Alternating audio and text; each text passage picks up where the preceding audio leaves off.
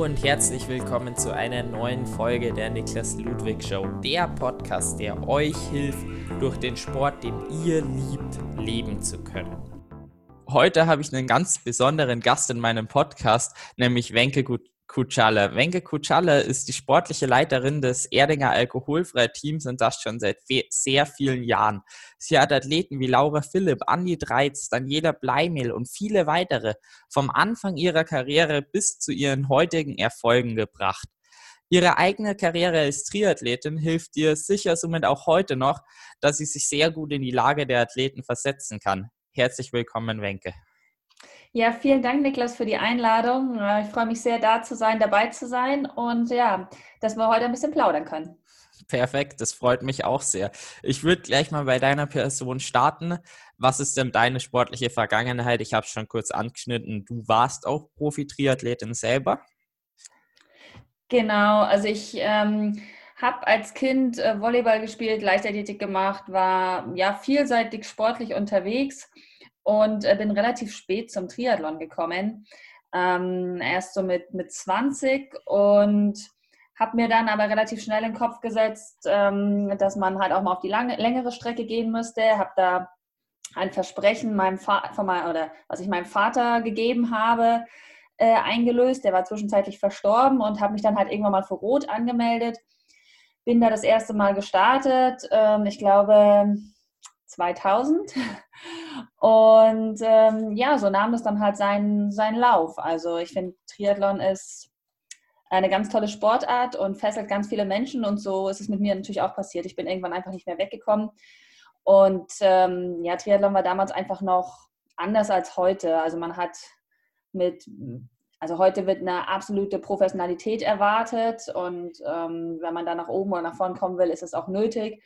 Äh, zu meiner Zeit war das sicherlich auch schon so, aber letzten Endes waren die Leistungen schon noch ähm, etwas geringer einzuschätzen als heute. Ja, und zudem war wahrscheinlich auch das äh, Profifeld einfach nicht so dicht. Also gerade äh, sieht man auch heutzutage noch den Unterschied vom Männer, von der Dichte vom Männerfeld und der Fra vom Frauenfeld.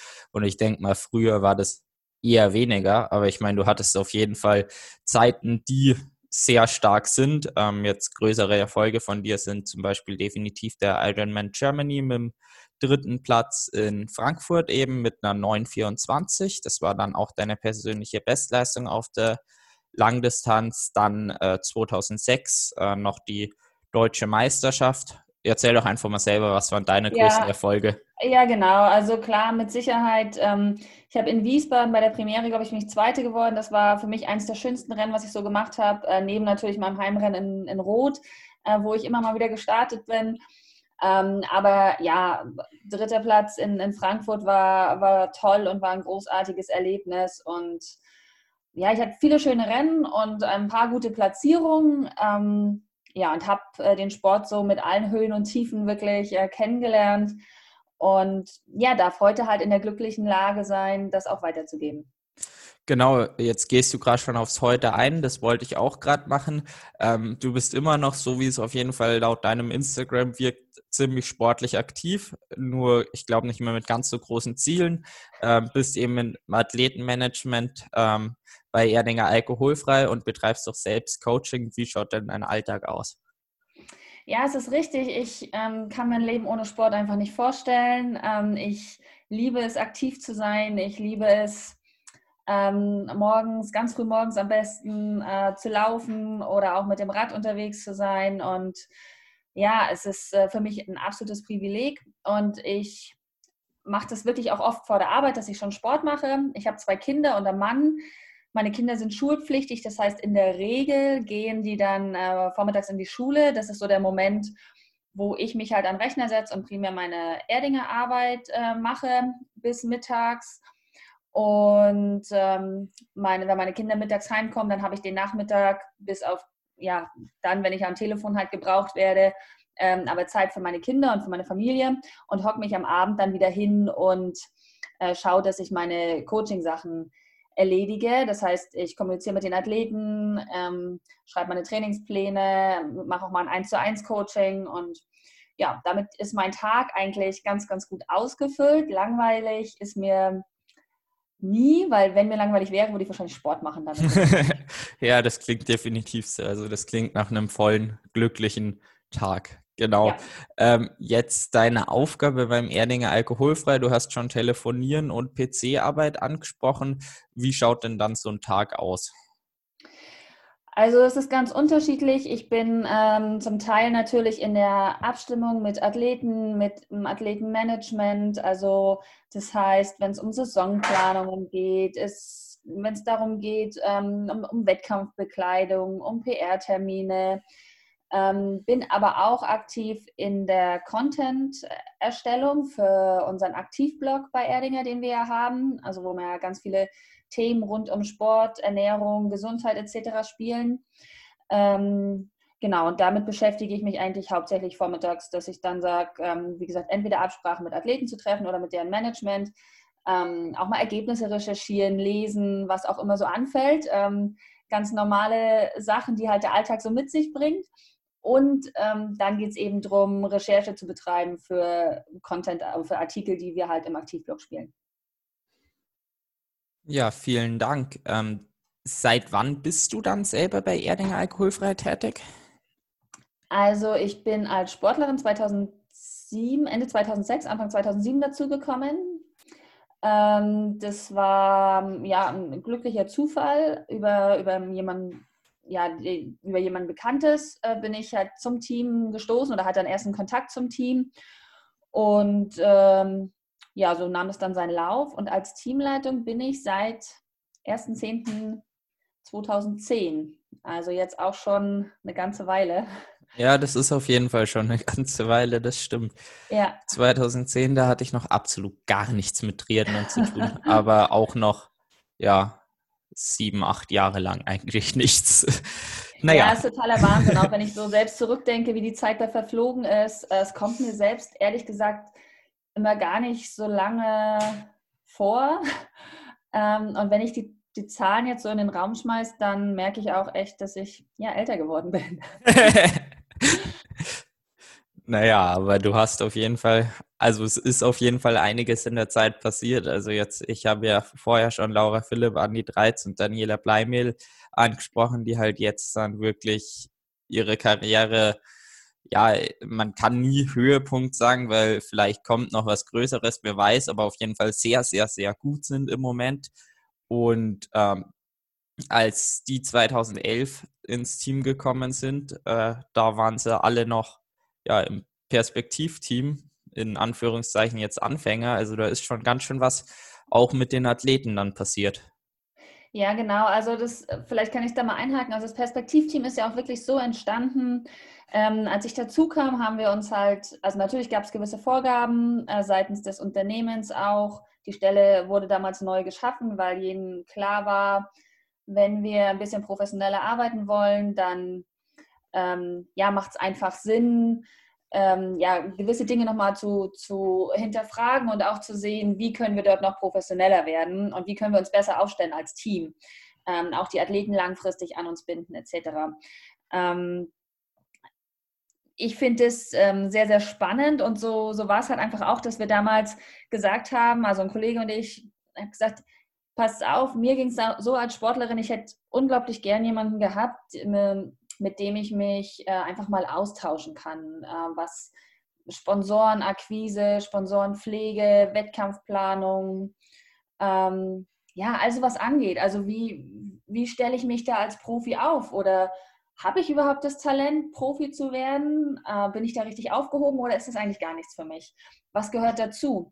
Und das ist halt, wenn du nicht einer olympischen Sportart angehörst, äh, nahezu unmöglich in Deutschland. Das gibt es halt einfach nicht.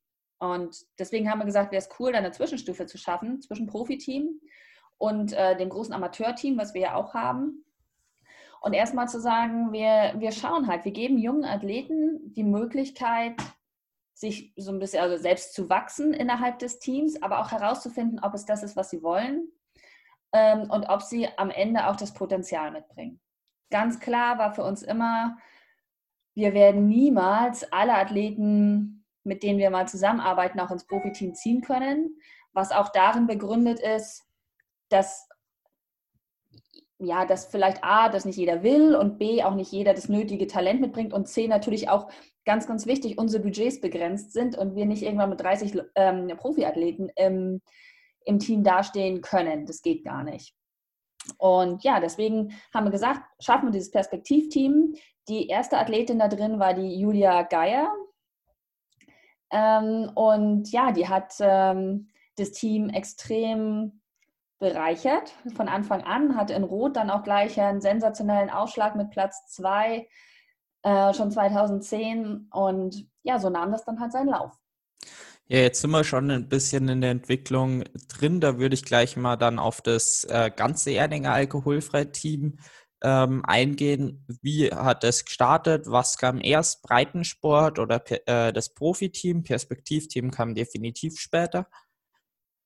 Ja, also es ist schon so, dass die, ähm, es hat angefangen mit der Familie Leder, die, also mit Nicole und Lothar, die ähm, ja über den Kontakt einfach auch einer, einer PR-Agentur an Erdinger herangetreten sind und gesagt haben, Mensch, alkoholfreies Bier und Triathlon, das passt doch super zusammen. Und ja, so fing das an. Also nach und nach wurde dann halt das Amateurteam darauf aufgebaut oder herumgebaut. Und die Profis waren am Anfang kein separates eigenes Team, sondern liefen halt so ein bisschen ja, nebenher. Aber da war es halt auch noch so, dass jeder quasi das Erdinger Logo getragen hat, auch von den Profis, aber es jetzt kein, keine einheitliche äh, Farbe des Anzugs gab oder so. Und von daher war war Erdinger anfangs quasi ein, ein Hauptsponsor, aber es gab diese Teamstruktur so noch nicht. Also die ist dann mit dem Amateurteam herumgewachsen, äh, wo wir heute, ich glaube, knapp 6000 Mitglieder haben, also echt richtig, richtig viele. Ähm, wir haben auch aus diesem Breitensportteam nochmal so eine Spitze, äh, unsere Regionalsportler, die wir ja mit, mit kleiner Flamme unterstützen sozusagen. Also ähm, die sind für uns regional sehr aktiv und auch erfolgreich natürlich, also sportlich erfolgreich. Ähm, ja, und daraus hervorgeht dann quasi das Profiteam. Also es ist wirklich so auf drei Säulen aufgebaut. Einmal das Amateurteam, dann das Regionalsponsoring-Team und dann das Profiteam, wovon, wozu wir das Perspektivteam aber äh, auch zählen als Untergruppe. Ja, so kann man es, glaube ich, auch definitiv zählen.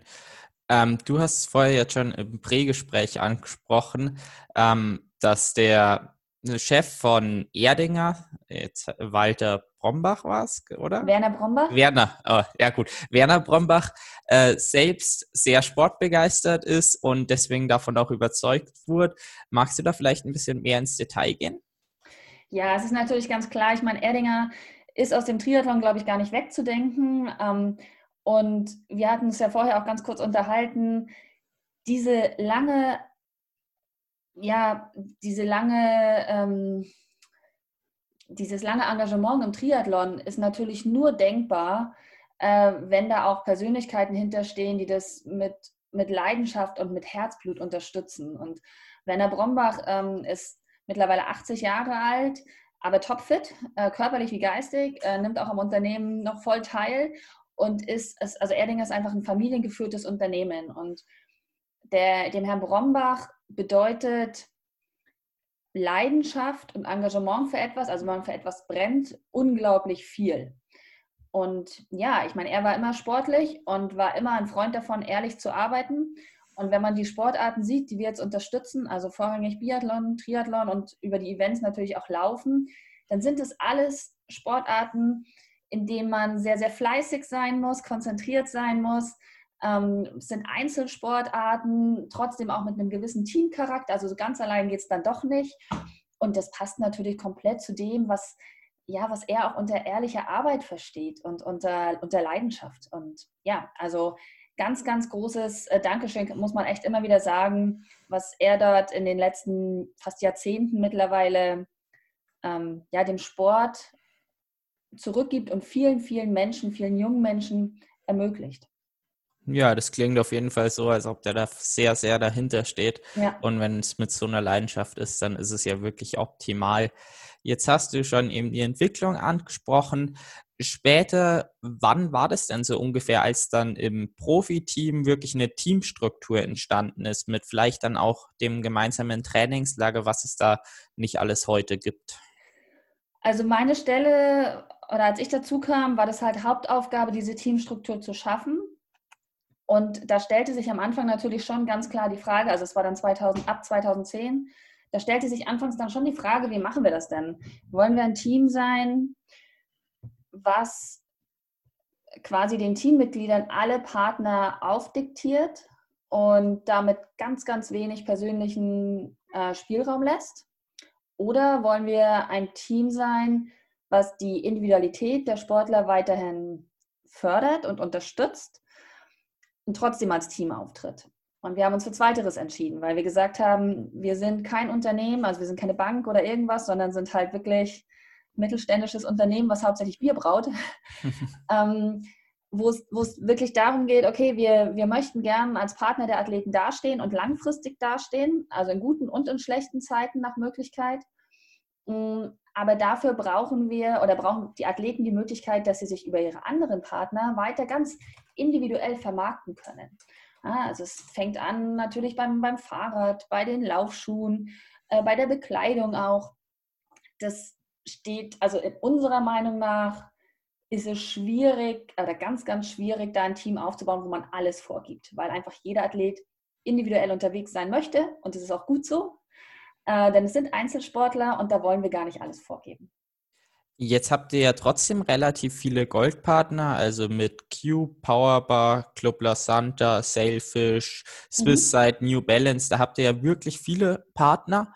Ähm, wie ist es dann? Also ganz viele von den Athleten haben wir jetzt auch gerade eben Swisside oder Cube als äh, Partner. Ist es dann quasi, dass die Partnerschaft möglich ist, aber wenn ein Athlet etwas anderes hat, dann kann der das genauso gut weiter nutzen. Ja, jein. Äh, ist beides äh, nicht ganz, also ist beides richtig. Also Punkt eins, von den Teampartnern profitieren natürlich auch unsere Amateure im Team. Ja, die hauen immer wieder Angebote raus, die echt unschlagbar sind. Ähm, sei es Swisside, New Balance, Cube, also egal wer, es kommen immer wieder Angebote rein, die wirklich gut sind und die hauptsächlich die Community ansprechen, die aber auch wirklich nur für Teammitglieder zugänglich sind. Ähm, das andere ist, dass wir unser Perspektivteam mittlerweile so aufgebaut haben, dass wir dort wiederum mit fixen Partnern arbeiten, weil wir dort einfach sehen, ähm, da hilft es den Athleten einfach festes Material zu haben. Also viele Athleten, die wir ins Perspektivteam holen, die haben halt am Anfang wirklich überhaupt keinen Partner. Und da ist einfach großartig, wenn man da auf einen festen Stamm von Partnern bauen kann, mit dem wir auch schon sehr, sehr lange Zeit zusammenarbeiten. Und äh, damit ist dann natürlich auch ein, Vertrau ein Vertrauensverhältnis äh, geschaffen worden, sei es ähm, bei, bei Cube vor allen Dingen, sei es bei Sailfish, ähm, auch New Balance ist mittlerweile ein sehr, sehr fester Partner und da gibt es einfach einen ganz regen Austausch. Also wir verfolgen eigentlich alle das gleiche Ziel. Wir wollen junge Athleten oder jungen Athleten den Weg nach oben ein bisschen erleichtern und wollen auch sehen, wer hat das Talent, wer hat, wer hat den Biss und wer kann sich da am Ende durchsetzen. Und wenn von vier ein oder zwei alle zwei, drei Jahre das schaffen, ist das sensationell gut. Ähm, aber dafür müssen wir alle an einem Strick ziehen. Ja, das klingt doch schon mal sehr gut. Jetzt hast du es auch schon angesprochen. Für die im Breitensport gibt es wirklich mit super Angeboten von den äh, Partnern. Ähm, ist ein Benefit. Ich denke mal, das ist jetzt nicht der einzige, wenn man da in das Erdinger alkoholfrei Breitenteam kommt. Also was gibt es da so an Benefits oder warum sollte man in das Erdinger Team kommen als Breitensportler? Ja, es ist natürlich ganz großartig. Ich meine, man meldet sich da einmal an ähm, und dann kriegt man erstmal so ein Starterpaket äh, mit T-Shirt und allem so, was dazugehört, dass man auch erkennbar Teammitglied ist. Ähm, und dann profitierst du von all unseren Vorteilen. Also wirklich ähm, für jedes Rennen, was du machst, kannst du Punkte sammeln und die einreichen und die wiederum in, im Fanshop dann gegen andere Bekleidung einlösen. Du, ähm, also wir arbeiten ja mit verschiedenen äh, Veranstaltern zusammen. Das heißt, du kannst äh, Startplätze bekommen und Äh, die verlosen wir dann, also für große Marathonveranstaltungen oder überhaupt Laufveranstaltungen, aber für Triathlonwettbewerbe. Ähm, also mit jedem Veranstalter, mit dem wir zusammenarbeiten, von dem beziehen wir quasi Startplätze und die geben wir an unsere Teammitglieder weiter. Es gibt äh, Seminare und Workshops. Wir haben unsere Teamdays alle zwei Jahre mit den Profis und das ist natürlich alles exklusiv Teammitgliedern äh, vorbehalten. Und was kostet und das Ganze dann? Kann einen Startpass über unser Team beziehen. Was kostet das Ganze dann?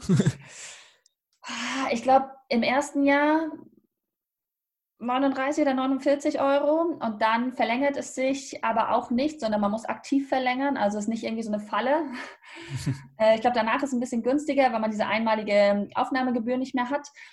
Ähm, und dann schlag mich, ich habe es nicht im Kopf. Aber ja gut, aber ist jetzt nicht deutlich, Euro, ist ja, jetzt nicht Euro. mehr als ein normaler Triathlonverein, wenn man es so sagt. Nein, nein, nein. Also wir sind ja auch so in dem Sinne kein kein klassischer Verein, weil wir halt diese klassischen Trainingsangebote einfach überhaupt nicht stemmen können. Also das ist uns auch bewusst, dass diese Vereinsarbeit, die ganz, ganz viele Vereine an der Basis leisten, so immens wichtig ist. Das wollen wir niemandem streitig machen und da wollen wir auch niemanden äh, etwas abwerben. Ähm, das ist ganz wichtig und es ist super, wenn die ähm, auch Teammitglieder weiter zu Vereinstrainings gehen und ja dort einfach aktiv sind und sich vielleicht auch engagieren. Okay, ja, das war tatsächlich die nächste Frage, ob man eigentlich dann in einem Verein, wenn man ist, auch bei Erdinger alkoholfrei gleichzeitig äh, Mitglied sein kann. Aber so wie das jetzt klang, auf jeden Fall. Ja, das kann man trotzdem. Also das ist, da sehen wir auch nicht das Problem. Klar, wenn man den Startpass über uns bezieht, ist es nochmal was anderes. Ähm, aber man kann Teammitglied sein und trotzdem von anderen, also trotzdem Mitglied in einem Verein sein. Und das, wie gesagt, ist ja auch wichtig, weil da findet ja die Basisarbeit einfach auch statt. Jetzt würde ich einfach nochmal einen kurzen Überblick über die Athleten äh, geben, gerade weil jetzt auch nicht alle Hörer im Triathlon wirklich aktiv sind. Ähm, ich kenne die meisten, aber wer ist denn im Erdinger Team? Also wir haben, ähm, wir arbeiten ja mit Biathleten und mit Triathleten. Also ich fange mal beim Biathlon an. Ja, da ähm, kenne ich da dann sehr arbeiten, wenige.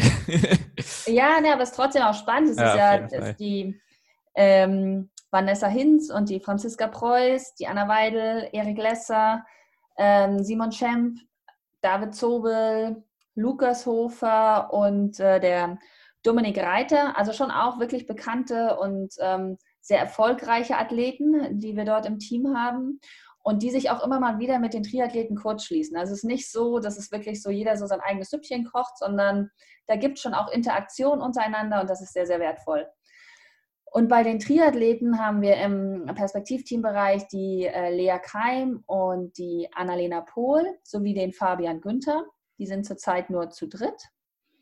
Und im Profibereich haben wir die Daniela Bleimehl, ehemals Semmler, den Flo Angert, den Patrick Lange, Andi Dreiz, Frederik Funk, Nils Frommhold und Andi Rehlert. Ich hoffe, ich habe niemanden vergessen. also es, es, waren auf jeden Fall sehr viele. Ich weiß gar nicht.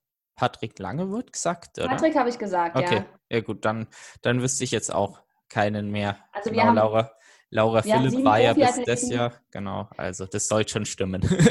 Aber genau, so viele wir haben Namen. Profiathleten äh, bei den Triathleten und äh, drei Perspektivteamathleten derzeit. Ansonsten findet man es ja auch auf der Webseite auf jeden Fall. Absolut, ja. genau, ähm, ich glaube jetzt auch der frischeste im Profi-Team dürfte der äh, Frederik Funk sein, oder? Der ist jetzt das ja. Jahr wirklich, also zu der Saison ins Profi-Team dann, oder? Letzte Saison. Letzte Let Saison ist er dazugekommen. Ja. Ah, okay. Ich dachte sogar, der ist noch frischer. Genau, ähm, dann haben wir das, wer denn dazugehört. Was glaubst du denn, macht die Athleten, die bei euch im Perspektivteam eben dann die Laufbahn durchlaufen, wie eben jetzt Laura Philipp, die inzwischen zwar nicht mehr im Team ist, aber acht Jahre lang im Team war, Daniela Bleimehl und Andreas Dreiz, was macht die denn so stark? Jetzt. Ich glaube, dass sie sich einfach ja in Ruhe auf ihren Sport konzentrieren können. Also das, was ich vorhin schon erwähnt habe, wir versuchen halt einfach das Umfeld so zu schaffen, dass sie, dass sie sich wirklich auf den Sport konzentrieren können und auch wirklich für sich herausfinden können, schon im Perspektivteam, ist es das, was ich will? Ähm, gehöre ich hier hin? Was treibt mich an? Also auch Stärken-Schwächen-Analyse natürlich betreiben. Und ich finde, wenn man das so nach, wenn man das Perspektivteam vielleicht drei, vier Jahre durchlaufen ist oder zwei, drei Jahre, dann weiß man ja auch, wo man selbst sein will und stehen will. Und wenn man dann den Sprung schafft, dann hat man natürlich auch im Hinterkopf, okay, ich hatte jetzt schon die Möglichkeit, mich zwei, drei Jahre oder auch vier Jahre im Perspektivteam darauf vorzubereiten. Ähm, jetzt ist auch Zeit, dass ich liefern kann. Und ich glaube, diese Ruhe, die wir versuchen, den Athleten in dem Bereich mitzugeben und auch diese, es ist uns ganz wichtig, dass man nicht bei jeder kleinen Verletzung sagt, naja, das war es jetzt bei uns, ne? es geht jetzt nicht weiter, sondern wir versuchen schon mit den Athleten dann einfach auch Lösungsansätze zu finden. Wir versuchen natürlich auch mit unserem Netzwerk zu helfen, auch mit unseren Kontakten nochmal, wenn ein Athlet wirklich mal nicht mehr weiter weiß. Ähm, und das gibt, glaube ich, schon ein ganz gutes Gefühl. Und wenn man dann einfach beständig oder auch weiß, dieses Unternehmen ähm, investiert seit, seit vielen, vielen Jahren in den Sport und hat viele erfolgreiche Sportler herausgebracht, dann ja, zieht Erfolg vielleicht auch irgendwann Erfolg an. Ja, das wäre auf jeden Fall das Ziel. Ähm, jetzt hast du schon angesprochen, dass man sich eben wirklich auf den Sport fokussieren kann bei euch im Team. Wie ist es dann, ein Athlet jetzt gerade im Perspektivteam? Arbeitet der dann zusätzlich zu seiner Leidenschaft noch oder ist es halbtags, im, also jetzt im Regelfall? Mhm. Hm. Also es gibt äh, Athleten, die, die arbeiten oder die gearbeitet haben, ganz normal im Perspektivteam. Auch die Laura zählte dazu. Äh, auch da echt nochmal Hut ab an alle, die das schaffen und machen. Und äh, viele studieren nebenher äh, oder versuchen ihr Studium in der Zeit abzuschließen. Es ist uns halt einfach wichtig, dass man nicht nur einen Plan A hat. Man sagt zwar oft, wenn man den Plan B schon im Kopf hat, verfolgt man den Plan A nicht mehr so richtig. Aber ich finde, bei einem jungen Sportler, der in einer Randsportart unterwegs ist, ist es einfach hilfreich, auch zu sagen, ich habe was danach in der Hand, was ich mache. Das heißt, ich habe meine Ausbildung, ich habe mein Studium. Ähm, ja, ich meine, die, die Lea Keim ist, ist Ärztin, die ist jetzt zurzeit auch wieder im Krankenhaus aktiv, hat mal Sport jetzt irgendwie für zwei, drei Monate wieder hinten angestellt, unterstützt man natürlich total.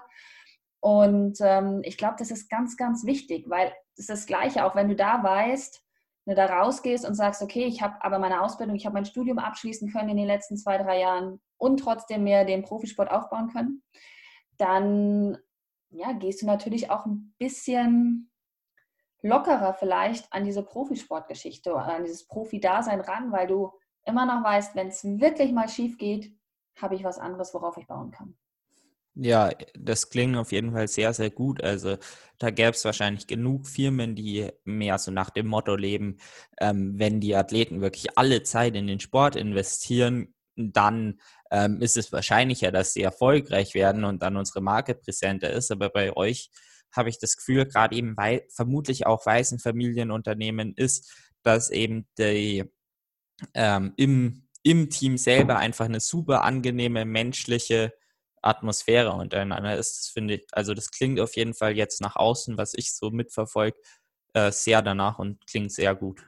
Also wir bemühen uns natürlich darum, ja, dieses, dieses Gefühl auch weiterzugeben. Auf der anderen Seite muss man natürlich auch sagen, dass Triathlon gerade auf der Mittel- und Langstrecke, was wir ja primär unterstützen, schon auch eine Sportart, in der du auch mit zunehmendem Alter besser bist. Das heißt, eigentlich schützen wir unsere Athleten damit ja, also damit, dass wir sagen, macht eure Ausbildung, macht euer Studium fertig. Wir schützen sie ja davor, zu früh zu viel zu trainieren. Mhm. Und das ist halt ein angenehmer Nebeneffekt. Also man kommt ja im Triathlon, ähm, die meisten machen ja nicht zu wenig, sondern eher zu viel. Und von daher Was? ja, geht natürlich auch ein bisschen in die Karten. ja gut, das äh, kann ich sogar nachvollziehen. Irgendwie immer, steht immer so viel weniger im Trainingsplan, als ich eigentlich gern machen würde. Aber gut. du bist ja halt auch noch jung, ne? Eben, das ist genau das, was du jetzt angesprochen hast.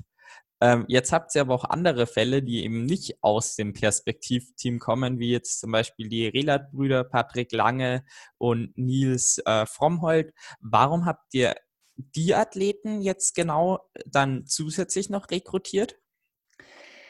Es ist halt so, dass äh, wir haben im Team natürlich auch immer mal so gute Phasen und schlechte Phasen. Am Anfang, also als die Relats dazugestoßen sind, ganz am Anfang war es der Andi Relat, ähm, war unser Team einfach noch gar nicht so groß und hatte noch gar nicht diese wahnsinnige Strahlkraft. Nicht so wie heute.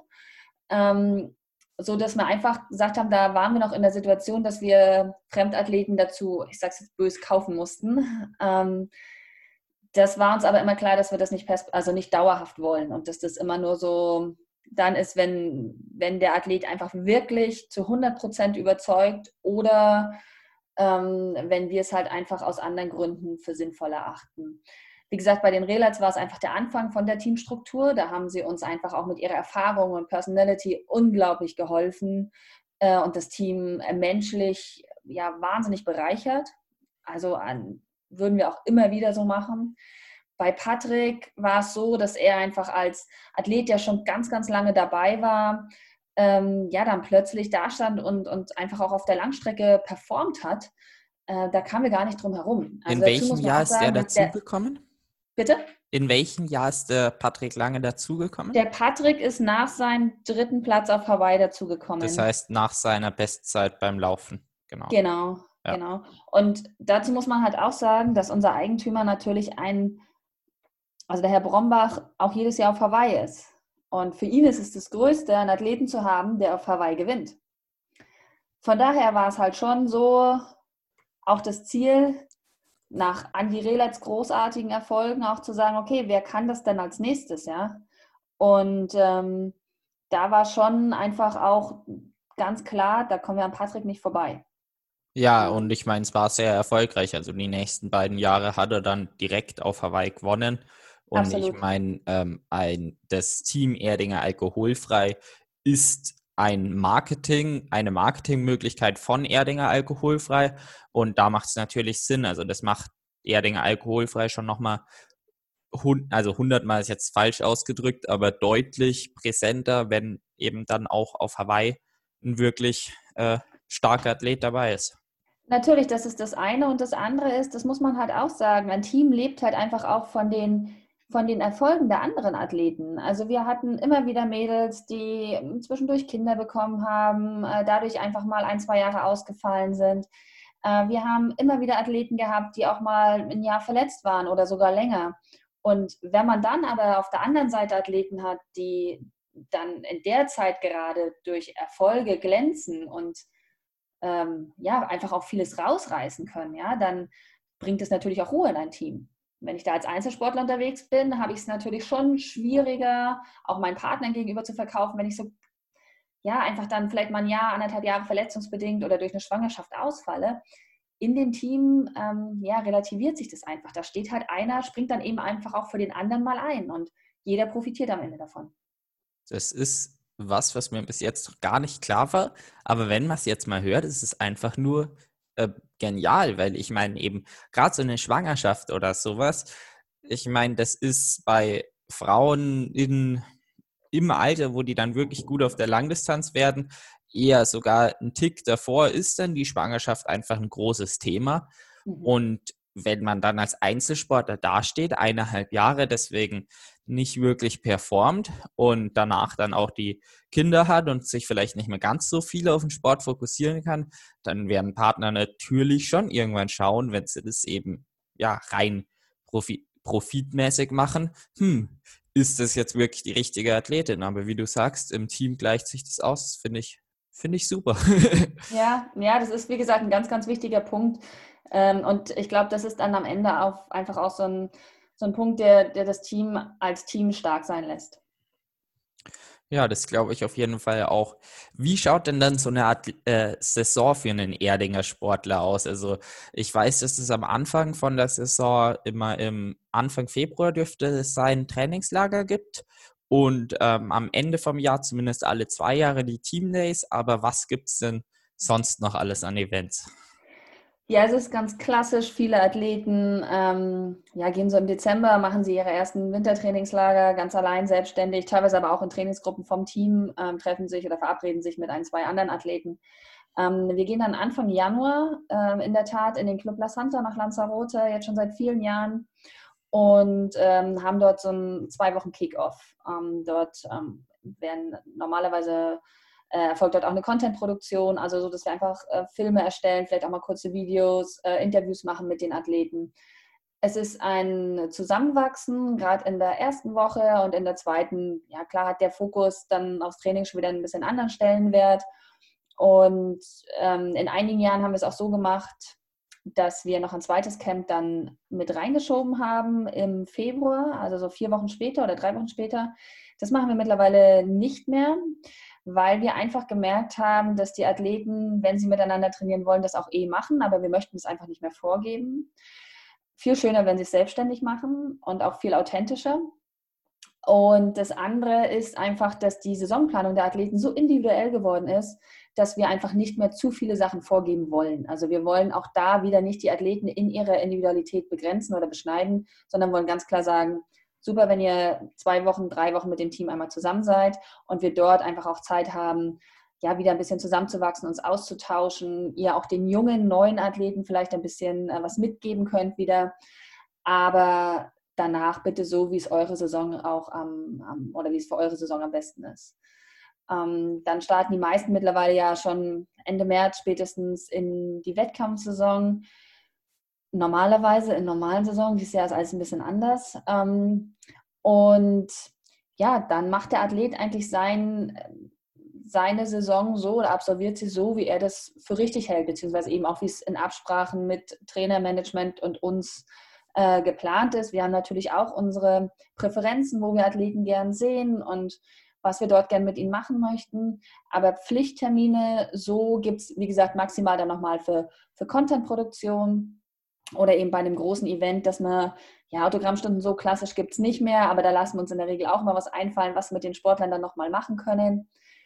Ähm, genau, dann im äh, Spätsommer, Anfang September, haben wir in Erdinger ein großes Fest, ähnlich dem Oktoberfest. Das ist das Erdinger äh, Herbstfest.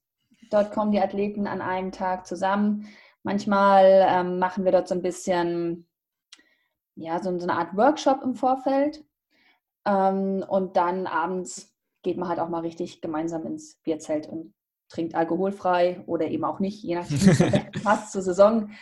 Ähm, genau, das ist so die letzte, das letzte gemeinsame Zusammenkommen vor, vor Hawaii. Äh, dort gibt es den klassischen Erdinger Abend, der für alle Athleten, die auf Hawaii sind, bei uns auch ja, selbstverständlich verpflichtend ist, äh, wo aber auch einfach alle gern kommen, weil es einfach eine super schöne Atmosphäre ist, eine tolle Location, sehr, sehr gutes Essen und ja, natürlich auch gutes Bier gibt. Ja, dann, wenn es gutes Essen gibt, also gutes Essen Absolut. und gutes Bier, da muss man ja fast kommen. Äh, genau. Jetzt hast du gerade schon äh, die Rennen angesprochen, wo ihr gerne Athleten sehen möchtet. Würde mich tatsächlich mal interessieren, was das für Rennen sind. Also ich kann jetzt mal nur schätzen, äh, sind die Sommer-Highlights und Hawaii. Also äh, gerade eben Frankfurt Rot, ja eigentlich Frankfurt und Rot. Und dann denke ich mal noch das er äh, Rennen in Erding selber, also der Erdinger Stadt Triathlon.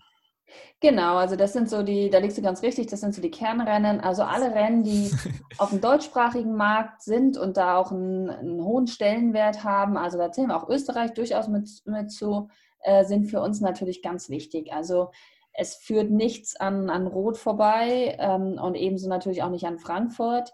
Äh, auch Klagenfurt ist mittlerweile echt ein wichtiges Rennen geworden, genauso wie Hamburg da möchten wir auch gar nicht zu viel vorgeben, aber natürlich ist, die, ist es uns wichtig, dass nicht alle, Rennen, äh, alle Athleten in einem Rennen gleichzeitig vertreten sind, sondern dass sie sich ein bisschen aufteilen.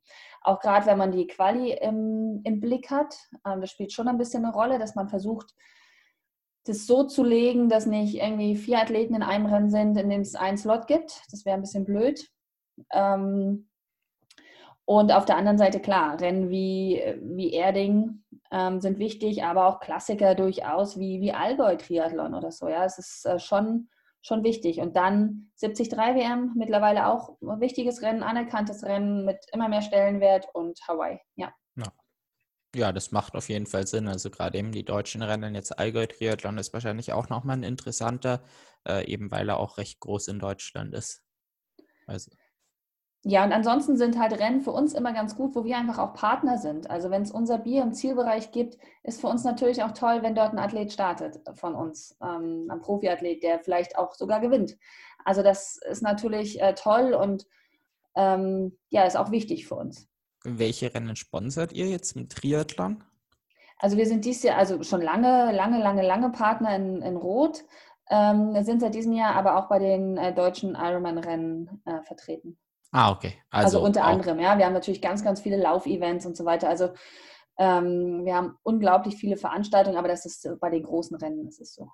Ja, ja also auch wirklich breit aufgestellt. Mhm. Also Auf mir war jetzt eben Erding klar, mir war persönlich Rot gar nicht klar. Also nochmal sehr interessant. Genau, ähm, dann nächster Punkt. Wie werdet ihr denn ähm, für das Perspektivteam auf die Athleten aufmerksam? Was müssen die schon mitbringen? Auf was achtet ihr bei den Athleten? Das ist ganz, ganz unterschiedlich. Also wir schauen natürlich, oder was mir persönlich immer ganz wichtig ist, ist, wenn ein Athlet noch nicht so ausgereizt ist. Also da gibt es Ausnahmen, wie zum Beispiel Frederik Funk, ähm, der nicht ausgereizt ist, aber der einfach seit klein auf Triathlon macht.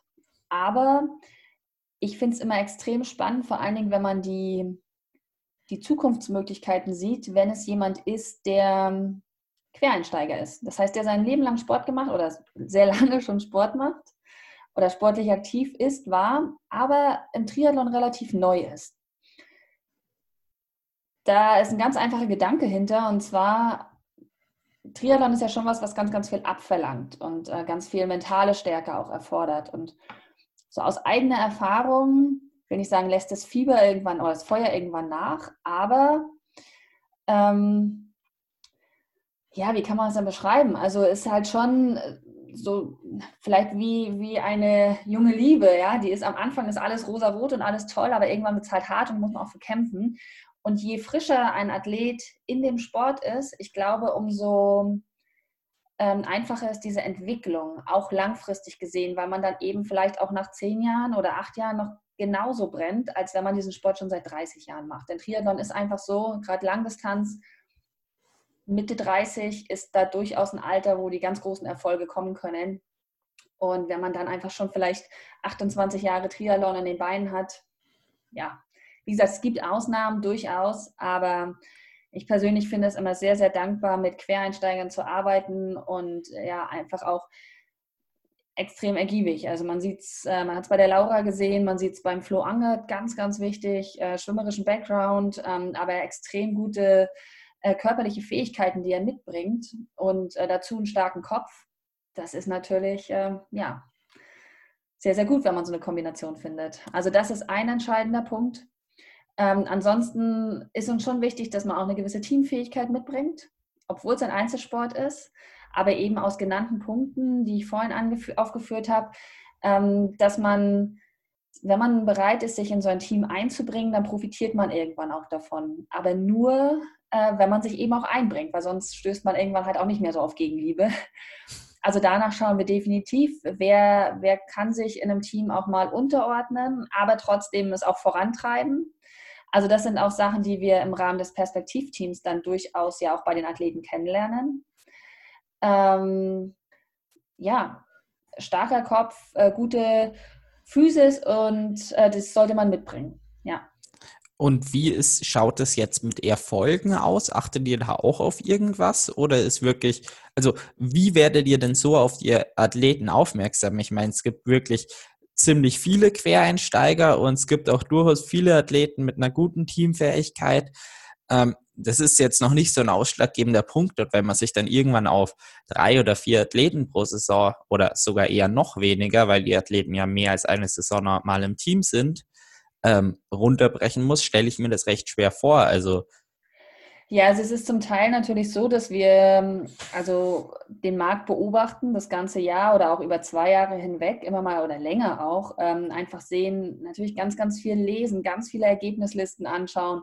Wenn es geht, auch bei vielen Events vor Ort sind, mit anderen Trainern sprechen, äh, mit Veranstaltern sprechen, in Trainingslagern mal genauer hinschauen oder hinhören. Ähm, da, da passiert schon ein bisschen was. Also sind ja mittlerweile auch alle gut untereinander vernetzt. Äh, man kann ganz, ganz viel herauslesen, finden, auch wenn man Athleten mal länger beobachtet. Die meisten haben ihre Strava-Accounts äh, freigeschaltet. Also da kriegt man ja schon ein bisschen was raus und einfach auch ein bisschen ein Gefühl. Und äh, wenn wir neu fürs Perspektivteam suchen, würde ich auch gar nicht ähm, sagen, ist durchaus so, dass uns auch Athleten durchrutschen, mit Sicherheit. Ja, das ist das können wir gar nicht anders stemmen. Also dafür haben wir gar nicht die Kapazitäten, um da alles abzufangen und wirklich alles durchzuforsten. Ähm, aber zum Beispiel, wenn wir jetzt wirklich, auch, haben es ja auch schon gemacht, dass wir ausgeschrieben haben, wo man sich bewerben konnte, aktiv fürs Perspektivteam. Und da sind äh, wirklich viele Bewerbungen ähm, eingegangen und die schauen wir dann durch. Und wenn jetzt zum Beispiel jemand äh, zu jung, also zu früh auf zu lange Distanzen geht, ist das mit Sicherheit etwas, wo man ganz genau überlegen muss, boah, wollen wir das wirklich mit dem Athleten dann noch versuchen oder ist er auch so festgefahren auf seinen Weg, den er gehen möchte oder sie gehen möchte in dem Sport, dass das für uns gar keinen Sinn macht. Also man muss schon sehen, was bringt der Athlet für ein Potenzial mit. Guter Schwimmer, schlechter Schwimmer. Also wo, wo sind die Vor- und Nachteile bei jedem? Und wie gesagt, wenn wir dann so eine Vorauswahl getroffen haben, dann mache ich es in der Regel so, dass ich halt einfach auch nochmal mit allen telefoniere, die in dieser engeren Auswahl sind mir da ein erstes Bild mache und äh, versuche da eben auch nochmal über Trainer, Trainingskollegen, was auch immer, was herauszufinden und äh, das Bild zu verfestigen oder eben auch nochmal ja, ein anderes Gespür dafür zu bekommen. Und dann laden wir uns Athleten nach Erding ein, in der Tat, und ähm, schauen, was, ähm, wie tritt er auf oder sie, äh, passt das, könnte das passen, nicht. Aber natürlich ist es ähm, bei einigen Athleten echt Glück dabei gewesen. Ähm, und es ist eine gehörige Portion Bauchgefühl auch, muss ich ganz ehrlich sagen. Also wir machen das nicht rein an Ergebnislisten fest, auch wenn die natürlich eine Rolle spielen, aber nicht alleinig. Jetzt würden mich noch mehr die ähm, Vorteile und Pflichten im Team interessieren. Also Vorteile sind ganz klar mit den Partnern. Ähm, Pflichten haben wir jetzt ja schon ein paar angesprochen. Was gibt es denn da so inzwischen an Strukturen? Ja, so ganz wichtig ist für uns natürlich, dass man bereit ist, sich mit dem Team äh, zu identifizieren und zu sagen, äh, Teil dieses Teams zu sein, ist, ist für mich gut und wichtig. Äh, und dafür bin ich auch bereit, was zu geben. Das ist ein ganz, ganz entscheidender Punkt. Aber wirklich an, an Pflichten ist, also wenn man es ganz so festhält, äh, in, dem, in unserem Anzug zu starten oder in dem Anzug, äh, die, dessen Farbe wir vorgeben. Ähm, und ja, dann natürlich bei gewissen Veranstaltungen vor Ort zu sein, Content teilweise mitzuproduzieren, beziehungsweise uns dabei zu unterstützen. Ähm, aber das sind ja die normalen Pflichten eines jeden, ähm, eines jeden Athleten in, in diesem Bereich. Also es ist gerade im Perspektiv, also wenn du jetzt vom Perspektivteam redest, nicht, ähm, ja, also man muss offen sein für das, was wir gemeinsam mit den Athleten, ja, wo, wo wir uns hinbewegen wollen. Ähm, aber ansonsten sind die Pflichten unterscheiden sich jetzt nicht von, von einem anderen Athleten. Ja, klingt auf jeden Fall so. Und jetzt noch auf die Vorteile eingehen. Ähm, wie ist es denn dann mit Equipment? Bekommen die das über die Partner alles gestellt? Also ich habe vom Niklas Bock, da habe ich im Podcast schon mit ihm eben kurz drüber gesprochen. Da hieß es, dass es eben früher eine, ähm, wie er das genannt, eine, äh, eine geringe Vergütung auf jeden Fall gab. Ähm, aber eben noch bei Weitem nicht so die Teamstruktur. Jetzt würde mich mal interessieren, eben wie das dann heute ausschaut. Also es ist heute so, dass die Athleten durch die starken Partner natürlich auch, die wir an der Seite haben, ein unfassbar gutes Ausstattungspaket schon mal bekommen und erhalten. Und eben auch durch diese vertiefte Zusammenarbeit, die wir mittlerweile mit den Partnern haben, äh, wir auch gemeinsam mit unseren Partnern ähm, ja teilweise Marketingkonzepte erarbeiten. Also wie können wir die Athleten darstellen, äh, was können wir mit denen machen, ähm, welche Team-Meetings veranstalten wir, so dass sie vielleicht ein bisschen zusammenwachsen oder auch mit anderen Athleten wieder zusammenkommen. Das ist schon mal ganz wichtig. Also das heißt, wenn du im Perspektivteam bist, bekommst du ja eine kleine Vergütung. Du ähm, bekommst auch vielleicht gewisse Boni für besonders gute Leistungen. Ähm, das ist aber ja natürlich noch nicht so wie bei den Profis, ist ganz klar, aber wir lassen die Athleten auch finanziell nicht im Regen stehen. Äh, da versuchen wir oder haben wir mittlerweile wirklich sehr, sehr gute Strukturen. Und ansonsten haben sie ein, ein Ausstattungspaket, äh, was ja wovon man, wovon man träumen kann. Und wir haben wirklich schon Athleten im Perspektivteam gehabt, dessen oder deren größter Wunsch es war, einmal auf einem vernünftigen Zeitfahrrad zu sitzen. Und wenn du dann halt die ersten Termine mit dem Partner vielleicht bei, bei Cube oder was hast ähm, und du hörst dann, wie das läuft, das ist dann schon, also ja, das ist dann, glaube ich, für viele Weihnachten und Ostern zusammen, weil sie einfach wirklich merken, es scheitert wirklich nicht mehr am Material und äh, dass man sagt, ich habe kein Zeitfahrrad und deswegen ist vielleicht meine Leistung auf, der, auf dem einen oder anderen Kurs eingeschränkt, sondern dafür ist gesorgt, dass sie auf wirklich sehr, sehr gutem Material unterwegs sind ähm, und sich da auch jeweils immer wieder mit einbringen können. Das Schöne im Sport ist halt meistens auch, dass eben bei den Sportlern generell der Sport die Leidenschaft ist und wofür man normal auch das Geld ausgibt. Und deswegen, wenn man halt das Equipment schon mal gestellt bekommt, dann ist es so eine Erleichterung. Ich sehe es halt bei mir, ich bekomme einen Teil gestellt oder bei einem Teil Rabatte. Ähm, habe eben auch Sponsoren, worüber ich dann Geld einnehme, aber habe auch wieder Ausgaben und so weiter. Ähm, aber trotzdem gehen halt dann eben mal für einen Zeitverhelm, wenn man sich dann überlegt, gibt es noch eine Scheibe oder eben dann dem von mir aus Nike Next Percent oder irgend sowas. Da hat man immer wieder einfach enorme Ausgaben und das ist halt schon eine super Erleichterung, wenn sowas übers Team gestellt wird. Auf alle Fälle. Also wichtig ist uns einfach, dass sie auf konkurrenzfähigem Material unterwegs sind, äh, was sie durchaus äh, sind mit den Partnern, die wir haben. Und ähm, das, das ist, ist ganz, ganz wichtig. Also, weil das muss erstmal aus dem Kopf sein. Und nichtsdestotrotz muss man sich immer klar machen, zuerst mal muss die sportliche Leistung passen. Also das heißt, es nützt auch nichts, nur aufs Material zu bauen, beziehungsweise das sind immer noch mal, wenn ich dann in die totalen Feinheiten hineingehe, das muss ich als ganz junger Athlet überhaupt nicht. Aber das kann ich mir aufheben für dann, wenn ich es wirklich ausreizen will. Aber ich brauche natürlich äh, ja wirklich konkurrenzfähiges und gutes Material. Jetzt ist eben bei euch wirklich ganz viel mit ähm, Partnerfirmen oder eben die äh, Kooperationen mit den Sportlern. Deswegen würde mich jetzt mal von dir interessieren, wie schaut denn eine erfolgreiche Zusammenarbeit aus, von der wirklich beide profitieren? Also du meinst, äh, welche, also eine Zusammenarbeit mit unseren Partnern? Generell, also die Zusammenarbeit ist mit den Sportlern und mit den Partnern, deswegen finde ich es gerade so interessant. Es sollte immer eine Win-Win-Situation entstehen, ja. was das denn für Qualitäten sind.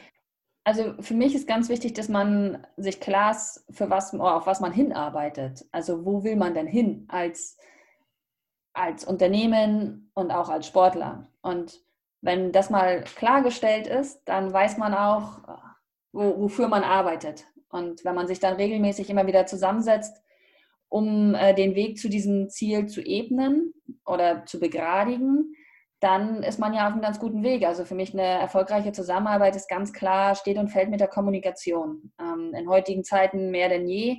Das heißt, ein, wir tauschen uns regelmäßig mit unseren Partnern aus und schauen, wie können wir uns dort weiterentwickeln, was können wir machen, was können wir für gemeinsame Aktionen äh, starten, so dass jeder was davon hat, aber auch den Athleten weitergeholfen wird.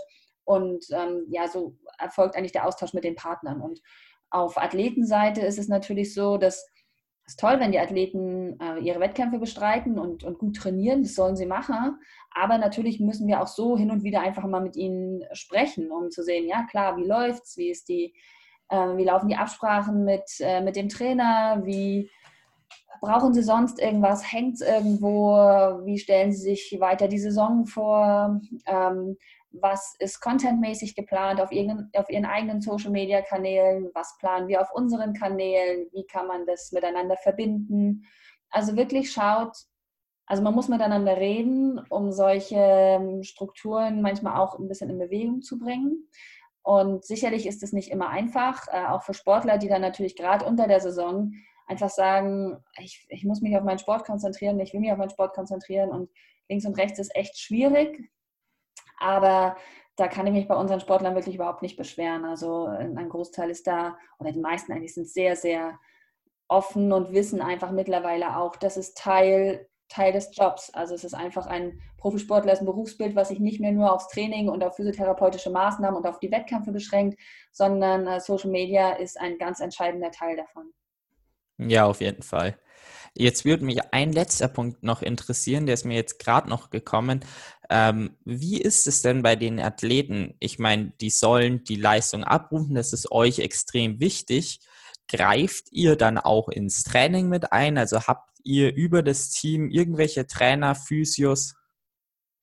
Nein, also das würden wir uns überhaupt nicht anmaßen. Wir arbeiten im Perspektivteam äh, mit äh, Stabs zusammen, haben da einen ganz, ganz engen Austausch mit Björn Geßmann auch. Das ist uns immens wichtig. Also das heißt, die Athleten machen schon auch dort oft parallel zu ihren Leistungsdiagnostiken auch nochmal welche, so dass wir auch die Entwicklung, also gerade im Perspektivteam auch ähm, fortlaufend sehen können und äh, auch sehen können, was passiert da, wie entwickelt sich der Athlet. Ähm, aber wir würden uns nie anmaßen, irgendwie in, in, das Training der Athleten einzugreifen. Das steht uns nicht zu. Sie arbeiten mit Trainern. Wenn wir was haben, können wir uns an die Trainerwechsel äh, wenden. Und das machen wir auch. Also mit denen erfolgt auch ein regelmäßiger Austausch. Das ist auch wichtig, würde ich auch immer wieder so machen. Ähm, aber nee, also alles andere, das steht einem, also meiner Meinung nach als Partner, also da muss es schon ganz schön gegen die Wand laufen, dass man sich da wirklich äh, reinhängt. Und selbst dann wir sind ein Partner und ein Sponsor und wir wollen den Athleten den Rücken stärken, dafür, dass sie ihren Sport so ausüben können, aber wir wollen ihn nicht irgendwie ins Handwerk pfuschen. Ja, das ist doch auch wieder eine sehr, sehr sympathische, ähm, ja, sehr, sehr sympathische Einstellung. Also das finde ich ist dann auch ein sehr, sehr gutes Schlusswort. Ich persönlich wäre jetzt auch durch mit dem Podcast, hat mir wirklich sehr, sehr viel Spaß gemacht, gehabt. Ähm, hast Danke du denn für die Einladung. Ja, sehr, sehr gerne. Hast du denn noch irgendein Thema, was dir jetzt noch auf dem Herzen liegt, was du noch ansprechen magst? Ja, also wirklich an, an alle Zuhörer echt ähm, genießt den Sport, genießt es draußen ähm, aktiv sein und ähm, nach dieser Saison wahrscheinlich mehr denn je auch die Wettkämpfe wieder. Und ja, lasst es euch gut gehen und vielen Dank fürs Zuhören. Ja, vielen Dank fürs Dasein.